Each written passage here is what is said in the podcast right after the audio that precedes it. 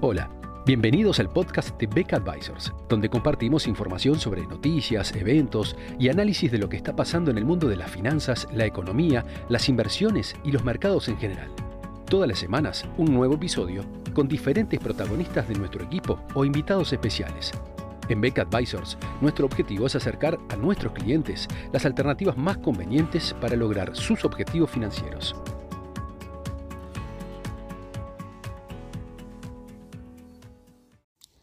Días atrás, en el episodio 163 de este podcast que compartimos con ustedes, habíamos analizado la, nueva decisión de política monetaria de la Reserva Federal, eh, por la cual se llevaba la tasa de interés al rango 3,25%. Además, las proyecciones de los integrantes del Comité de Política Monetaria de la Reserva Federal eh, situaban la tasa de política monetaria eh, para el año 2023 en un nivel de 4,6% como mediana de expectativas, superior al 3,8% que se había indicado en, la, en el mes de junio. Con lo cual, esto agitó los mercados porque implicaba un nuevo movimiento hacia arriba en la, en la curva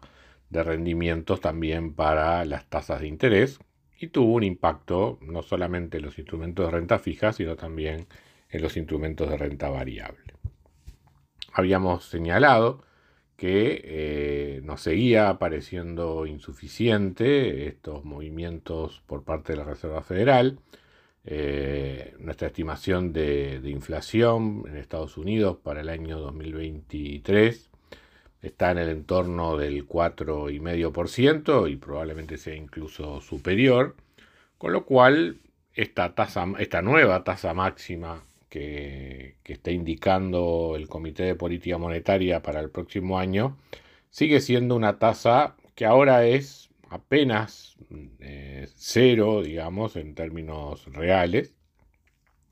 eh, con lo cual es claramente insuficiente para contener la demanda agregada y pensar en una reducción de la inflación de cara al futuro, o sea, de cara al año 2024. Si para el año 2023 estamos teniendo una tasa de interés real de cero, para el año 2024 no hay razones en las cuales apoyarse para que la, inflación eh, tenga una senda de, reducción. Habíamos quedado en comentar, bueno, cuáles eran los efectos para la evaluación de los activos de no solamente la decisión de política monetaria, sino también de cuáles pueden ser las consecuencias en caso de que la Reserva Federal siga errando y siga quedando por debajo del esfuerzo monetario necesario para contener la inflación. Eh, estos son sin duda eh, malas noticias para los instrumentos de renta fija, el hecho de que la tasa de interés todavía siga aumentando más en el futuro. Eh, en general, los analistas en lo que tiene que ver con la, con la renta fija han mostrado un alto grado de confianza en las proyecciones de la propia Reserva Federal y por lo tanto cada vez que hay un movimiento de este tipo, una corrección en la Reserva Federal para sus estimaciones hacia el futuro, eh, eso genera movimientos importantes y caída de valor en los instrumentos de renta fija. Pero ¿qué pasa entonces además con la renta variable? O sea, si con lo que ha ocurrido hasta ahora llevamos una caída de 20%, en torno del 20% en el mercado accionario, en particular en Estados Unidos, eh, bueno, ¿qué pasa si todavía las tasas de interés siguen subiendo más de lo que estaría indicando la Reserva Federal tras su última reunión? En este punto eh, me gustaría agregar que eh, los comentarios que hacemos en esta, en esta nota están complementados por un informe más extenso que también estamos poniendo a disposición de ustedes en la página web de Beca Advisors, donde además ese informe cuenta con otros elementos gráficos y demás como para eh, apoyar estos argumentos. O sea que lo que tenemos aquí es fundamentalmente un resumen de nuestras conclusiones. Y estas van en dos líneas. Una es que eh, si uno mira desde el punto de vista histórico el comportamiento de los fundamentos de las acciones, estas han sabido ajustarse mejor que, los instrumentos de renta fija a entornos de inflación. O sea, porque en definitiva las ganancias de las empresas eh, tienden a justamente a corregirse en, la medida que eh, se van dando procesos inflacionarios porque las ganancias, los resultados de las empresas se ajustan por inflación. Si uno mira los últimos 50 años, eh, las ganancias por acción han crecido en términos nominales en el torno del 7% anual, mientras que la inflación promedio en Estados Unidos ha estado aproximadamente en la mitad de eso. Y el índice de Standard Poor's también en los últimos 50 años ha crecido de una manera similar a las ganancias por acción, o sea que por lo tanto el precio de las acciones justamente ha reflejado esa, esa evolución de las, de las ganancias por acción. Así que un primer elemento a tener en cuenta es que las acciones constituyen un activo de refugio frente a la inflación a largo plazo, más allá obviamente del riesgo que supone los instrumentos de renta variable. Pero adecuadamente diversificados este, se puede tener una, protección de ese tipo. El segundo elemento relacionado con esto es que también históricamente eh, el rendimiento de las acciones respecto del precio, o sea, lo que se conoce como el earnings yield, o sea, la ganancia de las empresas dividido el, el precio de las acciones, ha tendido a ser superior que la inflación excepto en momentos en que la inflación sube mucho, en cuyo caso ahí eh, los rendimientos eh, más o menos son equiparables, incluso que pueden quedar un poco por debajo de la inflación y rápidamente se corrigen, normalmente por caída en el precio de las acciones, el cual luego se recupera en la medida que las ganancias empiezan a incorporar los efectos de los, de los precios. Y eso probablemente es algo que vamos a estar viendo en un futuro inmediato. El tercer elemento a destacar es que ha habido una asimetría por parte del comportamiento de los mercados en lo que tiene que ver con eh, los efectos de las noticias en materia de política monetaria sobre los valores de los bonos y sobre los valores de las acciones. Como decíamos hace un momento, eh,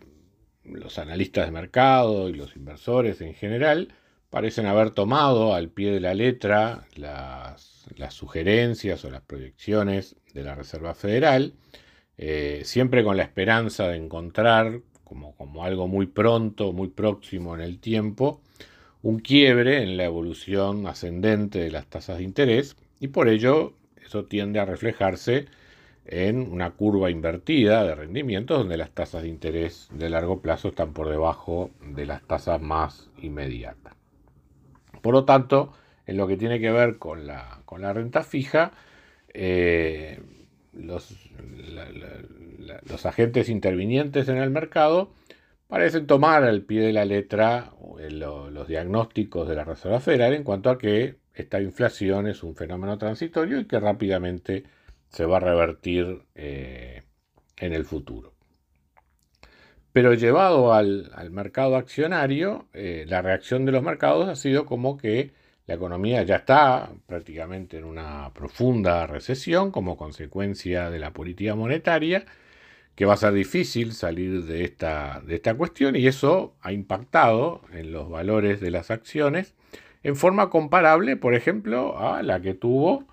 durante el periodo de dura política monetaria de Paul Volcker, Paul Volcker, en los años 80. O sea, la caída que ha tenido el mercado accionario este año es incluso superior a la que tuvo en, la, en, 1982, cuando este, estaba este proceso de, de alza de tasas de interés, que recordemos que no solamente implicó una fuerte recesión para Estados Unidos, sino además también una, crisis económica a nivel mundial, en particular en los mercados emergentes, eh, disparando una situación de crisis de deuda. O sea, en una situación como la actual, que es muy lejos de compararse de la que se vivió en aquel momento, las acciones, sin embargo, han tenido una caída hasta incluso superior. Finalmente, si miramos la evaluación relativa de bonos respecto a las acciones,